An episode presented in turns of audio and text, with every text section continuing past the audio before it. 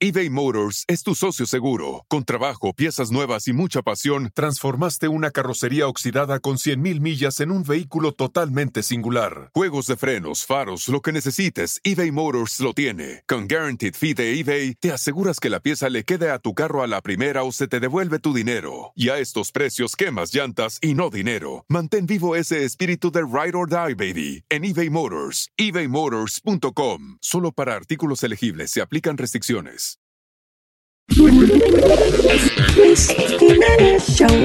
Hey people, soy Luis Jiménez aquí en losradio.com. Luis Jiménez Show. Aquí tenés el, el volumen, si lo querés escuchar. Exacto. No le importa. A veces digo que los anuncios argentinos empiezan todos con una pregunta. Sí, ¿cómo, cómo, cómo es? ¿Sabes lo que es el flimpa? Esto es una golosina masticable con sabor a chiquiglobo. Debes probarlo, está re bueno. Si no te dicen tu ropa bota pelusa, ya, pará, utiliza el nuevo Axe. Yo no me había fijado en esa vaina. Señores, estamos con el comediante impressionist, es que se dice aquí en Estados Unidos, y, imitador y, y Hasta una... cantante, Luis. Canta, no, de todo. Es que, listen, para hacer lo que él hace, tiene que tener varias disciplinas dominadas. El Claro. señor Juan Carlos Pichardo Jr., que está con Eso, nosotros. gracias. Gracias por recibirme aquí. El placer es, es nuestro. Estábamos aquí hablando fuera del aire de que una, quizá considero yo que es una ventaja que tú tienes, es el hecho de que tu familia, desde tu abuelo, están en esta vaina de- del show business. Así es, mi abuelo, mi papá. eh, o sea, ahora yo también. Incluso mi hermanita en Taiwán también es artista. En Ta- ok, explícame eso en Lo Taiwán. que pasa es que mi papá, bueno, formó familia en Yeah. Taiwán con su esposa es taiwanesa. eh, mi hermanita también, que nació en República Dominicana, pero luego se fueron a vivir a Taiwán a la edad de un año de ella. Wow. Y la Pero tu padre desarrolló una carrera de, de comediante y en acto- República actor de Dominicana, teatro sí, también. todo, actor de teatro, de película, bueno, presentador también durante mucho tiempo. Claro. O sea, básicamente él se retiró a Taiwán. Humorista exactamente. Ya él se retira a Taiwán, ya Ah, deja de hacer, incluso llegó a hacer una bachata en mandarín. Allá. Dice sí, porque a estos orientales hay que eh, hay que meter la bachata por ojo y No juegue. ¿Y, la, y, en el idioma de ellos. Sí, sí, sí, claro, le tomó Juan como- Carlos Pichardo. eh, Le tomó como cinco años, le tomó como cinco años poder aprender el idioma como tal. El video no sé si te aparezca ahí, porque es un video que él me, o sea, me lo mandó también, él lo, él lo hizo en mandarín, pero fue un karaoke allá y dijo, yo voy a hacer una bachata, Oh, y él no hizo la pista, hizo la pista de la bachata, la adaptó al mandarín y lo grabó en ese momento allá. Qué Wow, eso es increíble. Oye, pero como quieren, cinco años aprenderse ese idioma que si tú oyes el japonés No o, whatever, o el chino o lo que sea, I mean, La lengua que se habla allá es mandarín. eh, ese mandarín, right? Porque está mandarín, eh, está mandarín en cantonese, que es la- la Exactamente. otra, ya. Ah, eh, como tal, no existe un idioma que sea chino, sino es mandarín. Sí, O- lo que o le cantonés. Nosotros le decimos chino a todos. Chino a, A todos. todos, sí. A todos. Incluso hemos tenido problemas con japoneses que le decimos, mira chino. Sí. Ese chino es... ¿Qué pasa? Oye, eh, Tu el, japonés, ¿de dónde viene? Eh, ¿Cómo es? Sí, ¿Cómo sí, es? sí. El chino ese, ¿de qué parte de El Japón chino es, eres, exacto. No, y hay gente, hay gente que le el dice chinito, chino. de, el chinito de, oye, yo veo gente que dice, el chinito de Corea del Norte. Exacto. el, el- el chinito de Japón.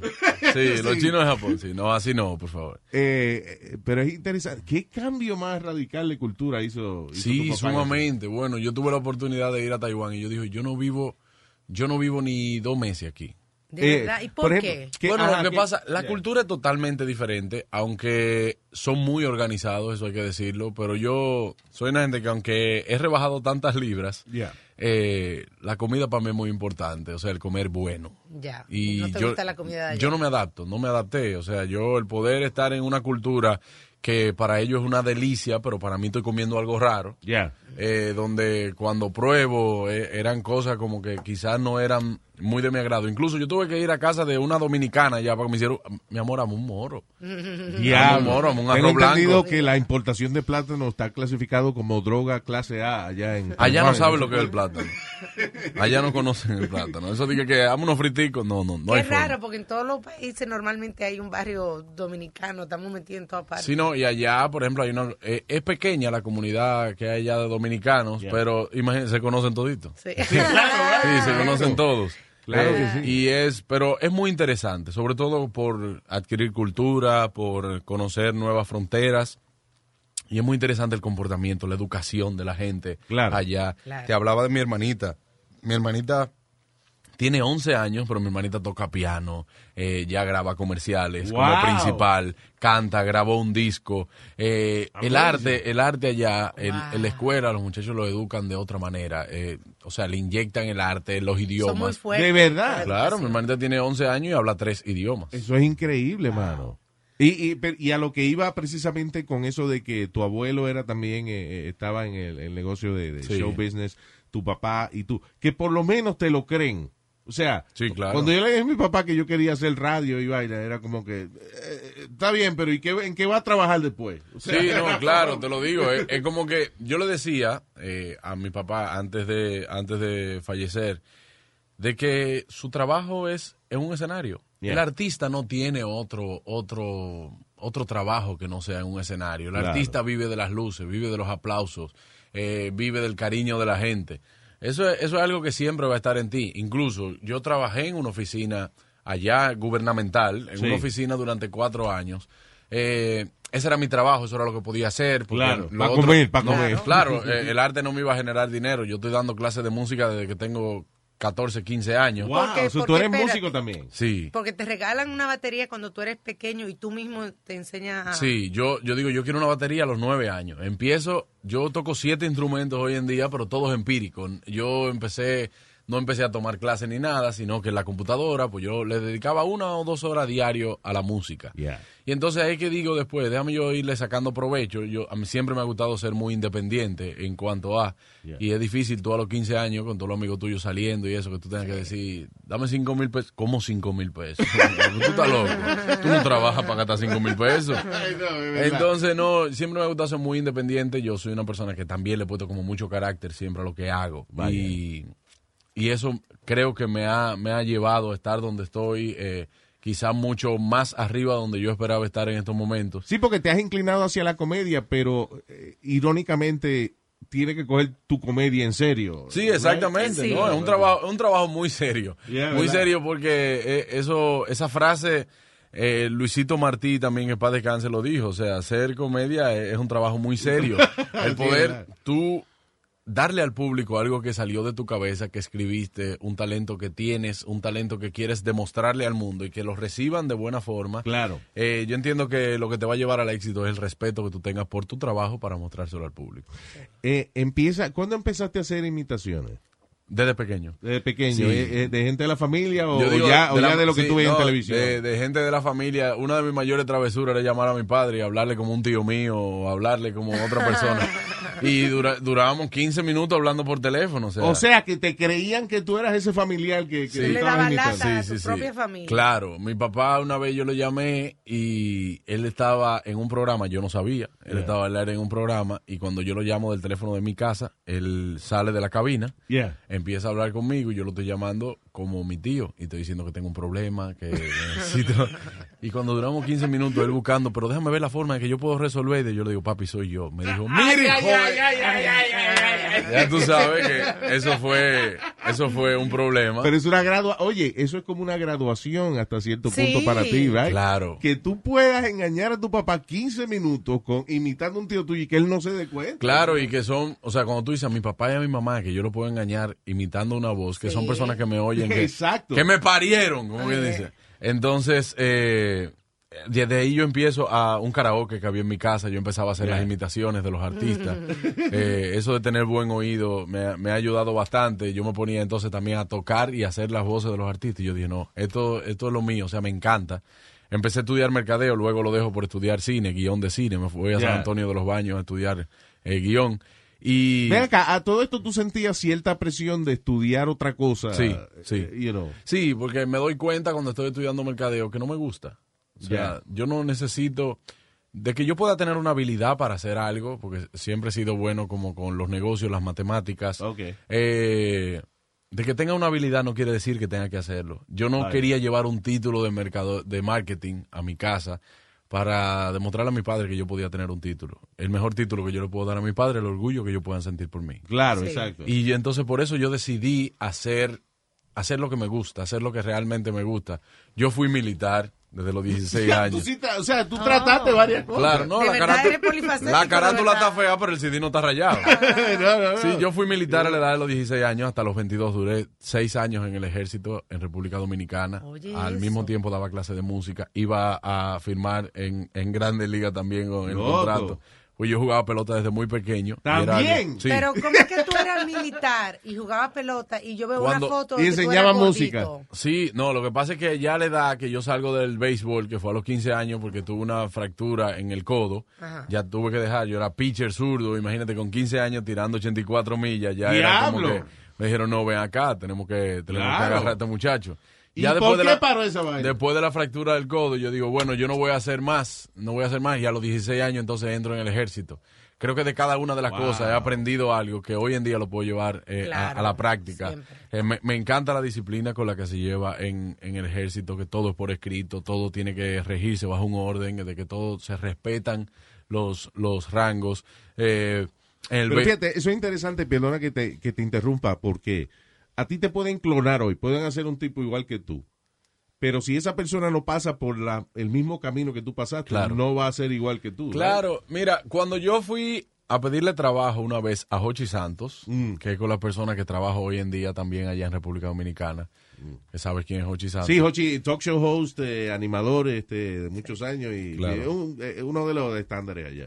Entonces, yo voy donde Hochi y le digo, Hochi, mira, yo soy hijo de Juan Carlos Pichardo. Yo tengo, inexperto al fin, yo le digo, mira, yo tengo talento, yo, yo imito voces, yo puedo hacer esto, yo, yo quiero trabajar en radio. En ese momento Hochi me dice, bueno, mira, ahora mismo no puedo, tengo mucha gente y es verdad, tenía Sí. 14 personas. en una 14 cabina. gente. Sí. Entonces decía, mira, ahora mismo yo no puedo. Y eso quizás fue el no que más me dolió, pero quizás el no que más experiencia me ha dado. Vaya. Eh, porque yo dije, bueno, yo tengo que agotar un proceso.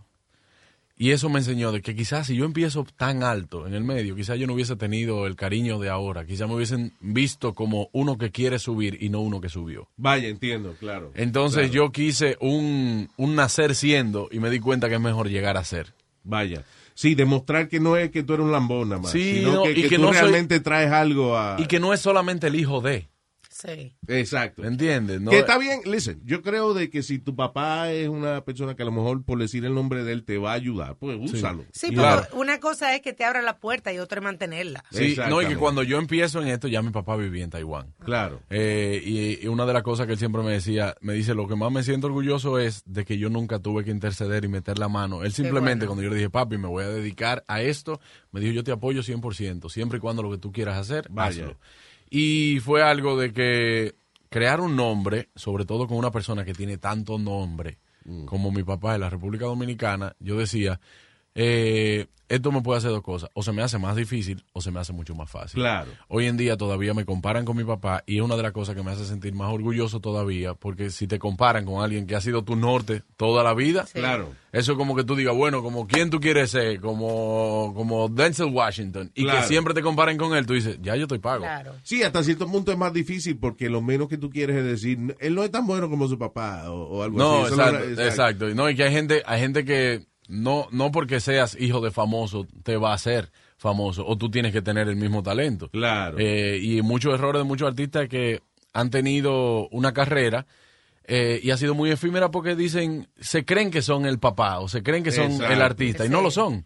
Entonces eso es lo que pasa con, con el arte. Yo entiendo que cada quien, tú puedes irte por el mismo camino, pero tu disciplina, tu talento, el respeto y el amor por lo que haces es lo que te va a dictar el futuro.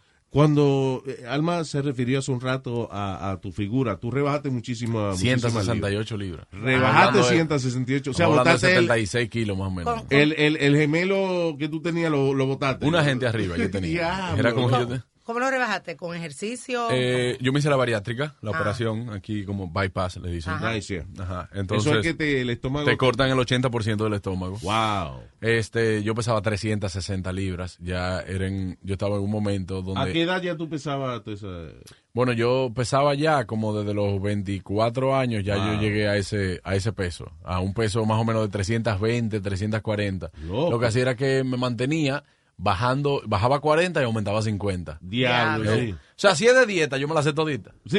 Pero entonces tú... Eh, perdóname, lo malo es cuando tú pesas 300 libras, tú rebajas 20 libras, nadie se da cuenta. No, porque eso es como sacarle un jarro de agua al mar. Es como que tú vayas con un vasito y le sacas un vasito de agua al mar, nadie se va a dar cuenta. Sí, nadie se va a dar cuenta. Y no te pasó después que rebajaste que la gente te dijo, ah, ya tú no estás funny. Sí, No, hay- había gente que al principio me decía, cuidado si pierde la gracia. Eh, Cuidado sí, porque es que ya si tú vas yo a rebajar... cuando dicen eso. Sí, no, pero cuando yo entiendo que cuando tú no basas tu talento en tu peso o en tu imagen, en tu gordura, bueno, pues entonces hay muchas cosas que, que no tienen por qué variar. Al Sin contrario, embargo, sí. entiendo que han venido muchísimas cosas más después de... Después que rebajaste. Sí, claro. bien. Como una película que hiciste hace poco. Sí. Tú- tú- me Dice- imagino que si tú pesaras 400 libras, a lo mejor era un poco difícil que Sí, te imagínate- imagínate contratado con- del con- protagonista de una película. No, imagínate, quizás si la película fuera de gordo, sí, pero esto es un, un personaje que ponen como un galán, siendo casi fiel, con 30 mujeres, que le engaña a cada una de ellas. Vaya. Eh, no te van a poner con 400 libras. Casi fiel, by the way, que se llama la película. ¿Cuándo Casi empieza fiel. acá? Es una película, bueno, que hicimos ya, se estrenó en enero en República Dominicana, ya van alrededor, bueno, se estrenó el 17 de enero y ya van 150 mil personas. Nice. Qué bueno. Este, Felicidades, mano. y, y se estrena aquí en Estados Unidos el 10 de mayo. 10 de mayo, eh, de la mano también de Caribbean Cinemas. Cool. Lo vamos a, a- a- a Estados Unidos, a todo ese público que también nos vive diciendo, que vive ávido de ese, de ese cariño dominicano, Claro. que nos dice, mira, necesitamos, traigan esa película para acá, traigan esa película para acá. Bueno, pues la llevamos acá el 10 de mayo, casi fiel. Es una comedia de enredos amorosos, de... De, tú sabes, de este hombre que tiene una relación, pero tiene un apartamento de soltero. Y ahí, Vaya. ahí lleva a sus mujeres. Pero el mensaje de esta película es muy importante, sobre todo de que es, es muy importante para mí cuando leí el guion, de que cuando una película se trata de infidelidad, se trata de problemas amorosos y que pueda ser para toda la familia, eso es muy difícil de Ah, lograr. Ah, pero ¿Cómo lo hicieron? Sí, no, lo que pasa es que nosotros nos mostramos de manera explícita de besos, de relaciones sexuales, ¿no? Ah, ok, no hubo que, No, que no, llegar no. eh, por, por eso es, es más importante cuando toda la familia lo puede ver, de que no se le hace una apología a la infidelidad, sino Claro. que se trata el problema como tal en la película. O sea que aprende uno una lección al final, right? Sí, claro. eh, Pero eh, no es que la película di que de- de- es una película de arte fuerte, sino que usted No, no, no, no, no. Es- Es una película donde tú ves que el tipo no es fácil, de que el tipo es infiel, de que el tipo le mete un cuento. Un dominicano, Mu- es fácil. muchas mujeres, muchas mujeres se van a sentir identificadas con esto Yeah. porque muchas lo viven, muchos hombres también se van a sentir identificados y quizá quién sabe si una relación que está bajita pueda salir premiada de ahí. ¿no? Vaya. Claro. ¿Tú, sa- tú sabes lo duro que debe ser ir con la mujer tuya al cine y ver una película de esa? Entonces hay una escena en la que pasa algo igualito a lo que pasa en la casa Sí. de uno. No, hay un suspiro que ese es el daña relaciones. Cuando la mujer te hace... "Hmm". Eso no necesita más de ahí. en medio segundo ya tú sabes lo que hay. Sí, no, y dice, o si la mujer empieza así, así le dice tú seguro a toda esa mujer en la calle. O sea, o sea, no, no, no, no. No, lo importante no es que salgan discutiendo de, de- del cine, sino que vayan a ver esto porque le va a dejar un buen mensaje. Now, eh, tú estás- haces también show en vivo. Hablamos de que, por ejemplo, tú tienes un show con donde tú agarras las canciones de Ricardo Arjona, que es un que gran- son bastante complejas, fíjate. Sí, Sí. y un gran, gran, eh, ah, cantautor.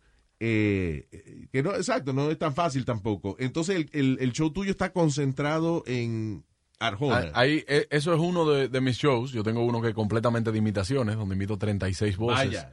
Y entonces tengo este que es simplemente Arjona. Este se llama Pichardo Arjona, por mi Pichardo, nombre. por mi nombre es Juan Carlos Pichardo, y entonces hago el juego ahí con el Ricardo. Pichardo Arjona es un tributo que ya lo he hecho cuatro veces en República Dominicana y ha sido, ha sido todo exitoso. Nice. Donde yo tengo una banda de 12 músicos, eh, coristas, todo. Ha sido, hago 19 canciones de Arjona. Wow, Entre- concierto full. Entre canciones voy eh, haciendo mi toque de humor, porque nada que O sea, yo haga no puede faltar el humor. Tú eres Ricardo Arjona eh, en, en el Dominicano. Exactamente. Y, o sea, tú estás en personaje de, de Ricardo Arjona, de no, que no, hablando no, como... no me caracterizo, no me caracterizo, pero sí las canciones trato de hacer mi mejor imitación de Arjona. Vaya. Ese fue el primer artista que yo imité. Y eh, Ricardo Arjona, eh, ¿cuál fue la primera canción que yo oí de... de- de- Mujer de las cuatro décadas. Mujeres, una así. Ah, la mujer de las cuatro décadas. O si no, una que dice, ayer Jesús afinó mi guitarra y agudizó mis sentidos. Me inspiró. Esa sí. Papel y lápiz en mano, apunto la canción y me negué a escribir. Porque hablar es Jesús es verbo, no Sí, sustantivo, sí. así, ¿eh? Si no, cuando te dice, No sé quién las inventó, no sé quién nos hizo ese favor, tuvo que ser Dios. Hay un hombre tan solo y sin dudarlo pensó en dos, en dos. Sí.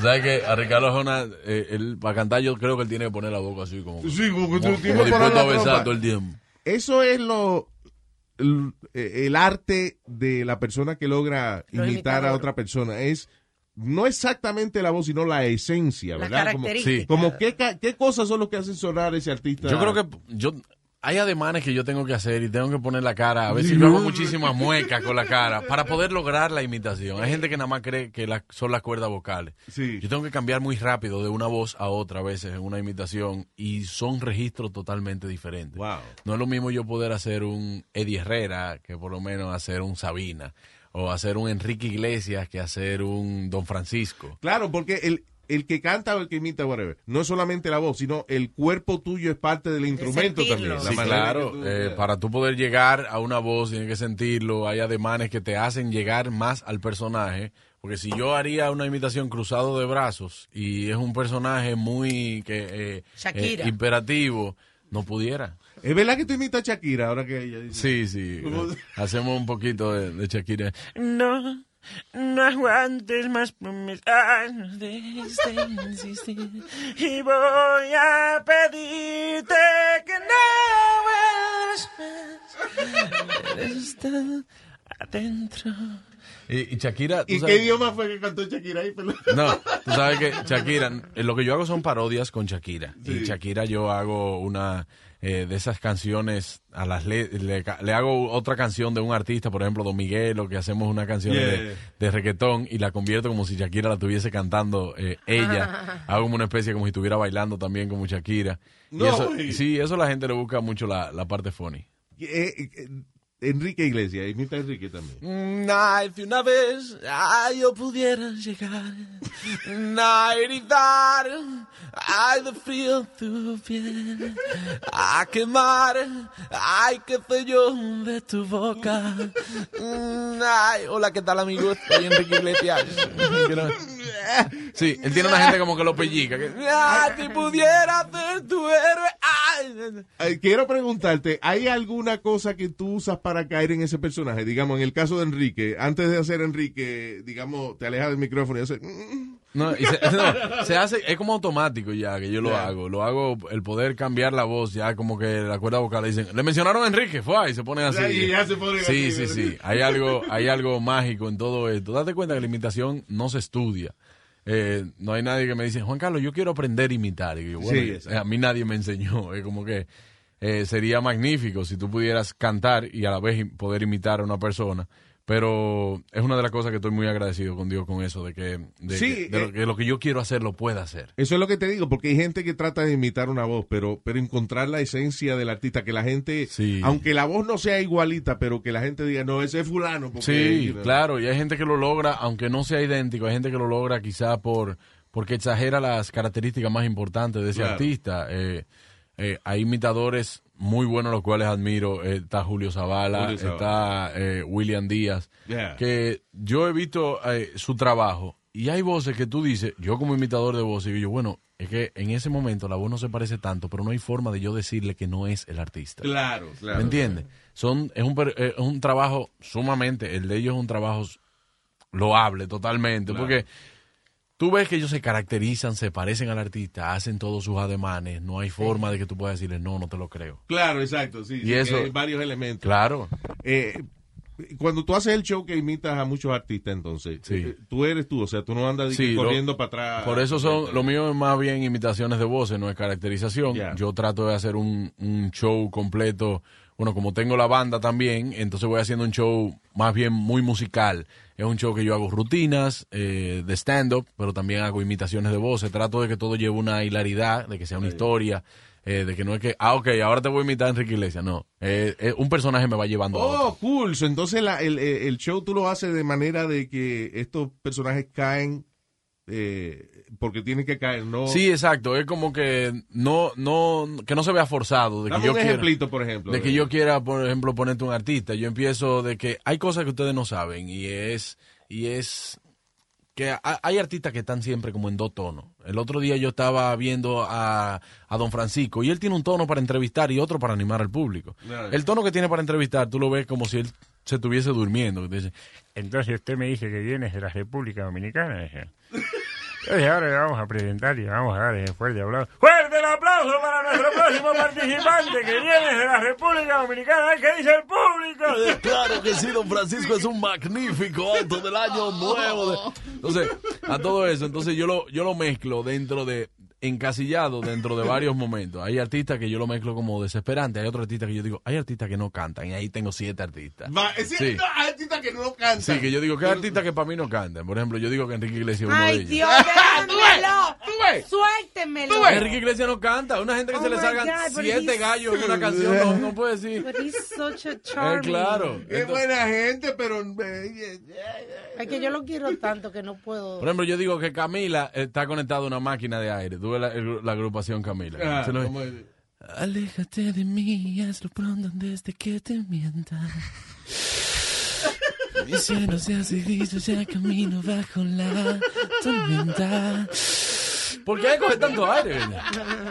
Óyeme, y alguien totalmente distinto eh, a, a esta gente. Por ejemplo, un tipo como Omega. O sea, tú has podido Sí. a... Sí, el Omega te dice, ve acá, ¿cuál es el mío? Esto no me quiere, es mejor que esto. Y Omega tiene una canción muy buena. Dice, perdón, no quiero molestarte, perdona la neciedad. Pero mi cielo. Dice, neciedad, ¿en serio, Omega? ¡La neciedad! Necesidad, dice. Perdona Sí, la sí, sí. neciedad. Neciedad. No, y Omega, Omega tiene algo que tiene una, una magia de artista. Yeah. Omega ha puesto a bailar hasta el que dice que no le gusta Omega. Dice, no, a mí no me gusta, y tú lo ves bailando por abajo de la mesa. Ah, ya. Sí, es, es una magia, un carisma que tiene que tener el artista. Debe tener. Claro. Y Omega, de verdad que. don- Donde quiera que Omega llegue, el que está ahí baila. Sí, eh, que hay gente que, que nace con esa vaina. ¿Qué será? Porque es que es difícil identificar, right? Que una gente a veces inclusive entra a un- una habitación y, y llama la atención. No, y, y todo esto, por ejemplo, todos los problemas en lo que Omega se ha visto, eh, eh, que ha tenido muchos problemas, tener un público que te siga, tener una gente que siempre esté, que, que se afiance contigo, eso quiere decir la calidad de artista que tú eres. Vaya, Eh, y claro. para mí, para mí eso merece un mérito grandísimo, de no importa la- los problemas que la vida te presente y que tú, en base a tu talento y tu arte, tú puedas tener un público que te siga no importando Claro. las circunstancias. Porque yo te voy a decir una cosa, el público te hunde cuando él quiere Sí. Oh, claro. Y te mantiene arriba mientras él quiere. O sea, y tener una persona así de ese momento, a mí eso, eso es algo muy admirable. Y en contra de, porque en el caso de, de Omega, eh, muchas de las acusaciones que se le hicieron fueron falsas, right? También tengo entendido. Eso que- se dice, Sí, alegadamente. no, se dice supuestamente que muchas fueron falsas. Bueno, y cuando otras- alguien te acusa de que tú le hiciste una vaina y después a las dos semanas esa misma persona te está llevando sancocho a la Ah, cárcel. I'm sorry, Luis, eso no es verdad. Eso se llama codependencia, ¿ok? Sí, sí, Eso eso, se llama codependencia. Yo estoy muy de, pero, ella no, pero ya no vivía con él. estoy muy de- Ah, no, yo estoy muy, de- yo estoy muy de acuerdo. Además que tú sabes también que nosotros nosotros vivimos en un mundo donde hay muchas cosas que que, que se arreglan después, que cualquier cosa. Es fácil, En el dinero lo el, arregla el todo. dicho cuando dicen que en pleito de marido y mujer nadie se mete. Ya. Porque tú, tú ves a un hombre pegándole a una mujer y tú bailes, pega al hombre, después la mujer lo está Sale defendiendo. tú, Dice, sí. no, ese es mi marido. Yeah. Yeah. Entonces, yo ese tema nunca lo, lo vi a fondo. Eh, no, no apoyo, no apoyo el tema. Cuando hay, Claro, Sí. cuando hay, violencia doméstica. Pero tampoco. a los hombres nos dan también lo que, lo que la gente Sí, se claro. ríe usualmente. Sí, cuando claro, hay sí. ruido es porque vienen piedras por ahí. Claro. Ahí pasó algo. Los hombres, los hombres que las mujeres le dan son un mamita, dicen. Sí, entonces se burlan de uno y uno no se atreve a decir nada. No, claro. Pero somos víctimas lo, también. lo importante es que, que cada día más nosotros vayamos propagando esto de, de la no violencia. Tanto la no violencia de género. Claro. No, no ponerlo solamente nadie, como a la exacto. mujer, exacto. Ni, ni, ni a un amigo, ni a una mujer. Sí, ni a un invadir el espacio de otra persona, Sí, claro. sí, sí, sí, sí. Ah, ¿Alguna vez alguien se ha molestado contigo por alguna imitación, ya sea a nivel local o, you know, o sea, No, yo creo que, bueno, en algún momento Cristian Casablanca fue el único, que es una persona ya que, que da números y eso. Mm. ¿Y cómo habla? Dice, atención maestro, atención, eh, los números que usted tiene que jugar en este momento son el 04, el 07, el 94, pero maestro, atención, Jueguelo por una semana en todas las loterías, por uno y dos o tres veces al día, y se va a sacar. Claro, mi amor. ¿Y qué le a molestó a él? Él pensó que tú estabas burlando. No, yo lo hice en el programa de Hochi y en ese momento él como que lo vio, pensaba que se estaban burlando y empezó a tirar fuego para el programa de Vaya, nosotros. debe ser para él un halago de que alguien lo imite, quiere decir que No, le y importante. fíjate, cada imitación que yo hago de cada artista, yo lo trato de hacer de una forma de que, de que no sea una burla, que se vean que, que es mi arte. Sí, Es, una, es, es como hacer una caricatura de ese artista. Exactamente. Entonces yo eh, sería, para mí sería un éxito. ¿Tú te imaginas que Ricardo Arjona se incomode conmigo y me da un sillazo? Eso sería bien, Eso es eso, rating. claro. Eso. No por el sillazo, ¿no entiendes? Por los ratings que le da. Exacto. Eh, pero sí, I, I guess, eh, yo he escuchado esta vaina y no sé si es verdad. Tú me dices si es verdad o no. Dice que para tú imitar a un artista tienes que tener cierto grado de admiración. Sí, no, totalmente.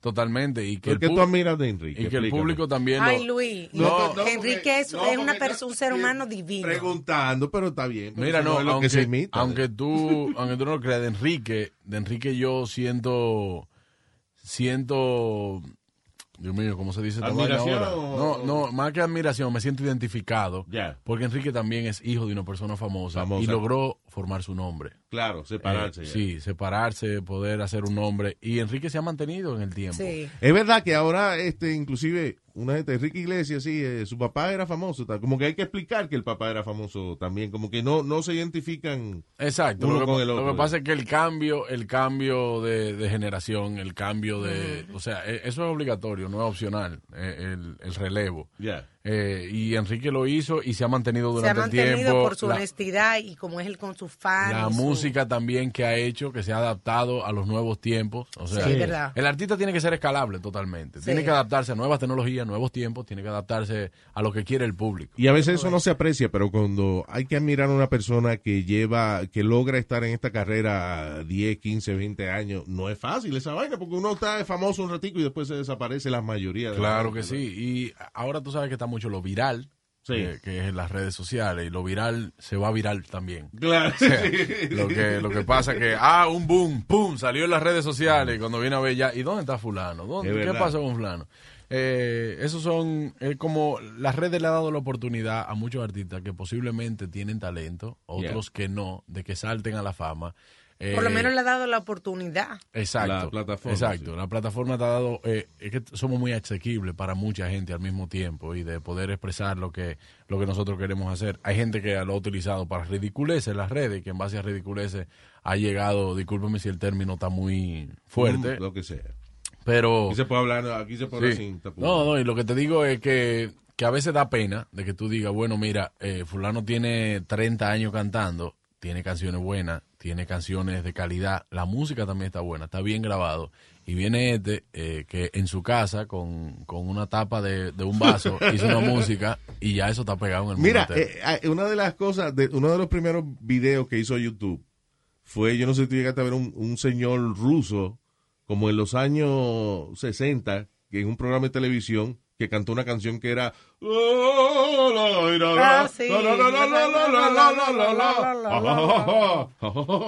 Ese viejo hizo esa canción en los años 60. Cuando sale el internet, el hombre ya, él, él murió Muerto poco después ya. que se hizo famoso, pero tuvo por lo menos los últimos dos años de su vida, fue Claro. una estrella. Claro y él ni sí. se enteró hasta que una gente lo fue con un micrófono allá a Rusia. y dijo, usted sabe que usted es famoso otra vez. Yo, Dice, no, yo no sé. Oh, y la canción no decía nada, era... Pero eso, eso es lo que eh, las redes, hay mucha gente que la, ha- la ha mal utilizado y hay mucha gente que le ha sacado mucho provecho. Justin Bieber fue un éxito de ahí. De ahí fue Sí. que salió que lo vieron el chamaquito y Justin tocando Bieber, batería de sí, chamaquito. muy, muy fuerte. Y ese, ese ha sido uno de los que capitalizó muy bien las redes Claro. sociales. Y cuando uno sobresale en las redes sociales y, y en el internet y eso, eh, es mucho más admirable por el hecho de que tienes millones de gente que te están, que están compitiendo contigo ¿no? prácticamente. Y, ¿verdad? que, y que mira también, o sea, el buen contenido o, o un contenido interesante para la gente no debe tener más de un minuto, lo hemos demostrado. Ya. Entonces, ¿qué nosotros hacemos también? Otra cosa buena es, depende de la plataforma. Porque en YouTube también tú tienes 10 minutos y tú puedes, tú puedes comerte el mundo en 10 minutos. En YouTube. 8 minutos, 10 minutos, 12 minutos. Ya ahí, o sea, las redes sociales, el, el Internet, que es lo que está en el momento actualmente. O sea, tú tienes, tú tienes los medios, tienes televisión, tienes radio, y saber que YouTube, Instagram, tú lo puedes monetizar muchísimo más fácil. Vaya. ¿Tú me entiendes? Eh, eh, es un, un poco preocupante para los medios eh, de, de Oh, televi- claro, de pero televisión y radio. It is what it is, you pero también claro. tú, como plataforma, hay- tienes que buscar tu forma de Es crecer. un paro, claro. Tienes que que- buscar tu forma de crecer. Now, eh, tú tienes, eh, eh, hablando de eso precisamente, ¿qué cosas tú haces online? Por ejemplo, ¿tú no te has dado con, con hablar con tus mismos personajes? esa Sí, vaina? yo tengo, bueno, yo hice un segmento hace dos años que se llama Lo Vi. Es un, un segmento donde yo ahí busco muchas cosas del, del dominicano, donde hablo de distintos personajes, el mecánico, el limpiavidrios. eh. Entonces yo hago todos los personajes, ahí me, me caracterizo de todos los personajes, lo hago. Hago también Pareja Bipolar, que es un, un sketch. De, No, güey, ¿cómo Sí. suena ese más o menos? No, Pareja Bipolar es con Isaura Taveras, que también es una presentadora amiga de ella, comunicadora muy buena. Y nosotros hacemos sketch de, de parejas, que eso es peleando. Eso es Vaya. como que yo te diga, eh, mi amor, mira lo que te traje un juguito. Y te dice, ¿cómo trajiste ese jugo sin hielo? Sin hielo, tú me lo trajiste ese jugo. Porque tú sabes que yo no bebo, pero mi amor, yo te lo hice frozen. Dice, sí, pero tú sabes que a mí me gusta con los pedacitos de hielo. Yo, no, mi amor, pero bueno, está bien, pero yo te lo traje para traértelo diferente. Ay, gordo, tú me lo trajiste así, para traérmelo diferente. Diablo, ¿cómo quedó? Sí, o sea, una vaina desesperante totalmente. Está funny. El pareja bipolar, que eso también le ha gustado muchísimo a la gente. Incluso uno de mis proyectos ahora en este año, que, Yeah. que pienso hacer la obra de teatro ya de pareja bipolar. Ah, qué palo. Sí, y, y- y queremos hacerlo porque la gente lo ha pedido mucho. Sí, está gustado. interesante. Hay un concepto que tiene tela. Y bueno, en Instagram también, que yo por eso trato de hacer cosas diferentes en Instagram a lo que hago en televisión, a lo que hago en radio, a lo que hago ya en mis shows. Porque a estar en tantos medios no le puedo dar lo mismo a la gente. ¿Cómo es un día tuyo entonces? Porque tiene que tener. eh, Mi día son es- como distintos cerebros que Sí, tienen. hay gente que me dice como que cómo tú te haces. Yeah, pero exacto. sí, en mi día, por ejemplo, yo tengo mi oficina, tengo mi empresa, yo voy, eh, tengo mis reuniones ahí.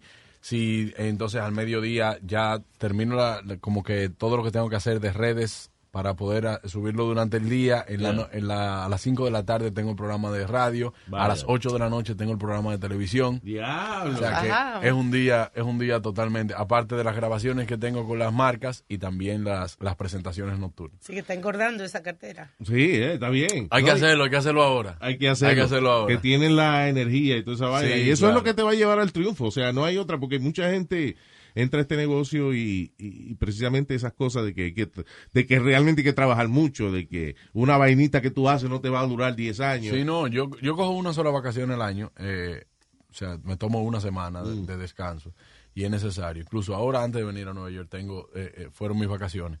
Porque el año pasado, desde agosto hasta diciembre, fue muy, o sea, fue la grabación de la película, luego vino una obra también que fue mi primer protagónico en teatro, luego de eso vino la jornada de diciembre, que fueron Yeah. 29 shows en 21 días. ¡Wow! Wow. ¡Damn! Entonces ya tú terminas muy agotado. Cuando Sí. llega enero, que entonces digo, bueno, ya este es el mes que puedo estar tranquilo, entonces vino el estreno de la película, ese Media Tour. Diablo, O sea que- sí, que exacto. Hay que promover ahora la vaina. Claro, exacto. Eso, eso es un buen problema. Es, Sí, no, exacto. es un buen problema. Y, y algo, mira, yo amo, amo el trabajo. O sea, yo soy workaholic, así como dicen. Yo me mantengo creando. Eh, hay veces que yo estoy durmiendo y me levanto porque se me ocurrió una parodia y me levanto a escribirla a las 3 de la mañana, no importa. Eso son, eso, eso es, son los grandes comediantes. Sí, hay Pero es un lío también. dicen- Eso, eso es un lío lío porque porque- tú no descansas. Sí, y hay veces en que cuando te levantas así, no es esa sola nada más, es un tren de vaina que te vienen al mismo Sí. tiempo y no, ya, se fastidió el Pero sueño. todos los exitosos hablan de, de eso, de que tienen una libretita siempre. No solo eso, lo que duele es cuando, cuando estás muy cansado y no te levantas y el otro día se te olvida la vaina que te ocurrió. Sí. Ah, No, hay veces, mira, me pasó eso una vez. Me pasó eso una vez que al otro día yo no me acordaba y no sabía si era soñando o despierto que yo estaba. Y ya, al lado de mi cama yo tengo libreta. vaya. Si yo me levanté y se me ocurrió algo, simplemente una idea, yo la anoto para poder a- hacer al otro Para día. Si estoy muy cansado. Si no, me siento en la computadora a esa hora. No importa. Vaya. Y no, y no has escrito cosas que después no entiendes. Como porque a mí me ha pasado que a veces se me ocurre una idea, yo vengo y la escribo, y el otro día cuando leo la libreta dice, la caca coge por la avenida. ¿What? Dice, ¿para dónde cogió este? No, y hay, hay nombres de cosas que yo le he escrito que después digo yo, ¿para qué fue que yo escribí eso? O sea, el, que el título, pero ¿para qué proyecto fue eso? Exacto. Y hay, hay cosas, hay cosas que, por ejemplo, a mí se me ocurrió un segmento allá de chismes que se llama, que es Chismeando, que son Vaya. dos gente en el baño eh, hablando de chisme, dos hombres Ah, se que está encuentran. meando, está perfecto Sí, esa chismeando. Y, y fue así, durmiendo. Yo dije chismeando. Y, y voy. Eh, meando y hablando chisme. Exacto. Entonces, eso me, me- se me ocurrió así como de la nada. Y son cosas que yo la voy anotando, la voy anotando para poder desarrollarla. Yo tengo dos años escribiendo ya una película.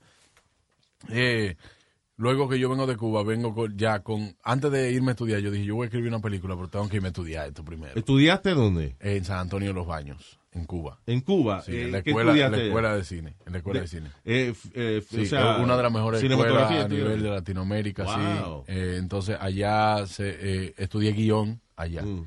Y vengo a, voy a República Dominicana y digo, bueno, voy a empezar a escribir mi película. Cuando yo tenía un bosquejo de las cosas, la lluvia de idea de lo que yo estaba haciendo, yo dije, bueno, yo no, yo no tenía ni idea de lo que yo iba a hacer Vaya. si no estudiaba esto. Y cuando empiezo a hacerla, yo le he dado para atrás el guion como siete veces de que llega un momento en que tú estás escribiendo una parte del guion que tú te das cuenta que tú estás rellenando un libreto Vaya. que tú estás escribiendo cosas a lo loco de lo que se te está saliendo de la cabeza y tú dices, no, pero espérate. Escribir un guion es como una ecuación. Mm. Entonces todo tiene que ser un porqué, todo tiene que tener Claro. cada línea. Sí. Y llega un momento que tú dices, ok, mira, por esto yo tengo que darle tres páginas para atrás a la película. Sí, porque eh, el asunto es, y, y yo he hecho cosas así que son como sketches, pero si la película tú quieres que haga sentido, cada escena tiene que tener un, un porqué. Por eso es que a veces en- tú compras un DVD o un Blu-ray, whatever, y hay muchas escenas que la sacan y es porque Claro. no mueve la historia. Mi profesor Eliseo Altunaga me enseñó un método muy, muy, muy bueno para yo poder escribir. Y, en- y es que en el guion tú tienes que usar el método de descarte. Desca- descartar. O sea, tú dices, ok, esto es lo que yo tengo. Si yo quito esto del guion, ¿en qué me afecta? Vaya. Si no te afecta en nada, quítalo. Quítalo. Y duele a veces. Porque no te aporta. Sí, cree que son vainitas. Lo que pasa es que hay capricho, hay cosas por capricho que tú quieres. Bueno, mira, yo quiero eso. Ok, y si no está, ¿qué pasa? Nada. Quítalo. Quítalo. Y entonces tú empiezas a rellenar, empiezas a hacer una, una película, tú dices, bueno, mira, me gusta, sí, me da risa. Y hay gente por eso que el final de la película se te queda, ¿eh? ¿Y qué pasó con...? ¿Por qué la puerta se abrió? Sí, que hay plot holes. Que ¿Por qué la puerta aquí. se abrió en ese momento? Sí. ¿Tú me entiendes? Hoyos, hoyos en la trama. como sí, exactamente. Y, o sea que tú estás escribiendo el libreto y, y ¿qué pasa? Como que tiene, tiene cierta reservación de que no está Sí, completo. es, mi primer, es mi primer proyecto de, Yeah. de cine que estoy escribiendo. Y, y yo soy de la gente que entiende que lo que tú quieres para siempre toma, toma tiempo. Vaya. Yo no quiero algo para sacarle dinero, yo no quiero algo para, para digo, para simplemente sacarle dinero. Sí, porque hay que vivir, Exacto. ¿qué pasa? Pero O sea, quiero, sí, quiero pero- que mi primer proyecto sea algo de lo que yo me sienta orgulloso toda la vida. De que yo diga, ese fue mi proyecto, que yo lo di, que lo di todo, que me tomó tiempo, pero que lo logré. Vaya. ¿Entiendes? Y esas son las cosas que duran también. Sí, porque ideas yo tengo muchísimas. Ideas yo pudiera escribir una película y escribírtela en un mes, escribírtela en tres semanas, Vaya. una película. Pero yo no quiero que mi película sea una película más. Y el asunto es que cuando uno hace algo así como una, una película, son tantas cosas que tienen que ponerse de acuerdo por- Claro. para, para que la vaina salga bien. Pues el, pi- el pintor agarra la obra y si es posible, él se le ocurre y hace, y le pasa un poquito de pincel, le da un cariño, le quita polvo a la obra, hace lo que sea. Él Y eso- solo. Eso, es como un niño Exacto. que tú tienes ahí. Y eso es lo que yo estoy haciendo. Y la película es, a lo mejor tú haces tremendo libreto, pero alguien viene y la embarra editando o haciendo Exacto. una, una vaina. Ah, porque eso ha pasado con muchas películas. Claro. Te dice, el director le puede decir, eso no fue nada de lo que yo quería. Claro. ¿Cómo dicen que, que eh, no se puede hacer- eh, se puede hacer una mala película de un buen li- de un buen libreto, pero no una buena película de uno malo. Exacto. Eh, eh, eh, es muy difícil. Así. Yeah. Yo, cada vez que voy a trabajar, ya, ya he tenido la oportunidad de estar en siete películas en República Wow, Dominicana. cool. eh, en esta corta carrera que llevo, pero yo leo el guion y tiene, tiene que gustarme. O sea, tiene que gustarme eh, con la gente que voy a trabajar, tengo que sentirme también a gusto, porque yo disfruto mucho el, el desarrollo de todo. Claro, y lo bueno de esa experiencia es que ya sabes quién, No, y que qué, yo- qué equipo que con el Yo que me mantengo relajando todo el tiempo. Yo, soy yo no puedo estar serio. Diga que no, que vamos, que estamos trabajando y que. eh, O sea, que tú siempre eres payaso. Sí, sí, sí, dije que no, que necesito, necesito siete botellas de agua, necesito eh, ocho toallas blancas. Ya, usted está loco, usted lo que tiene que actuar y ya. Exacto, póngase a trabajar ahí, que hace poniéndose de diva y vaina. Eh, claro. Pero sí, eso es bueno también mucho. porque entonces la gente quiere trabajar contigo. Claro. otra- sí, las comodidades son buenas que la tengan, de que tengan una atención contigo, pero cuando tú buscas exigencias por encima de lo que realmente vas a hacer, Sí, claro. eh, no. Sí, cuando eso, el, el ser diva va por encima de, de- de la Sí, sí, labor sí. que estás haciendo. Óyeme, eh, tú estás muy claro con tu vaina de show. Tú te criaste en esta vaina de show Sí, yo na- nací en esto. Naciste en esta vaina. Eh, así que vas a llegar a donde te dé la gana a ti. Porque tú sabes, estás bien consciente de que no es, no es la fama, es el trabajo que tú pongas Sí. Amén. lo que te lleva al éxito. No, eso, es la- eso es algo que siempre he tenido como norte. Desde, desde que yo empecé, yo dije, bueno, voy a hacer un show primero que sea sin, sin vulgaridades, para que me pueda ver toda la familia, que sea un show que también me pueda consumir las marcas. Eso es más difícil, eh, hacer vaina clean, right? Sí, sí, porque quizás eh, eh, un show con vulgaridades, tú en un ambiente de bebida te puedes reír Más nada más diciéndote la vulgaridad. Claro. Pero esto es sumamente más difícil, pero yo siempre he sido una persona que me pongo retos. De, Vaya. No necesariamente lo más fácil es lo que tengo que hacer. Pero me gusta lograr cosas, me gusta hacer cosas bajo mi propio esfuerzo, me gusta decir que lo logré. Eh, eh, esa es la satisfacción más grande. De toda la gente que tú tienes en tu cabeza, ¿con cuál de ellos nos podemos despedir ahora mismo? ¿Quién quisiera Eh, bueno, de despedirnos ahora mismo. algo al final? O, know. Eh, podemos despedirnos, eh, por ejemplo, con Cocuyuela, podemos despedirnos con Nancy Álvarez. podemos- polluelas. Mira, papi, no, lo que pasa es que tú sabes que ahora mismo estamos en la brea, hecho White Lion. Estamos eh, llevando al género a otro nivel. Tú sabes que el Prince es una de las personas que siempre ha estado aquí, que siempre estaba apoyando, hecho White Lion. Nos estamos llevando todo por encima. Oye, yo nunca había ido una gente que imitara un boricua tan bien como este hombre. De verdad, porque casi siempre la gente tiene su swing o lo que sea, pero ya lo Hacho, no, lo que pasa es que nosotros estamos metiéndole bien a este negocio, papi. Esto no es a lo loco. Señoras y señores, Juan Carlos Pichardo Jr. estás en las redes sociales, right? Sí, en las redes sociales como arroba jcpichardo01, jcpichardo01, ahí usted me puede conseguir. Y bueno, regálenme un poquito de para que vean lo que, lo que hago ahí en las redes sociales. Hermano, un honor Hermano. conocerte y mucho éxito. El honor es mío, gracias a ustedes por la oportunidad y por recibirme, que uno siempre dice que gracias por la invitación. Mentira, usted no lo ha invitado nada, usted lo recibieron. Señores, muchísimas gracias. de verdad. Ahí, hermano, Juan Carlos. Felicidades, hermano. Hey people, soy Luis Jiménez aquí en losradio.com y le tenemos el itinerario del show de Luis Jiménez. Lunes, miércoles y viernes, show totalmente nuevo para ti y los martes y jueves, Throwback Tuesday and Throwback Thursday. Eso es aquí en Los Radio, Luis Jiménez Show. El show de Luis Jiménez. Life is a highway, and on it there will be many chicken sandwiches.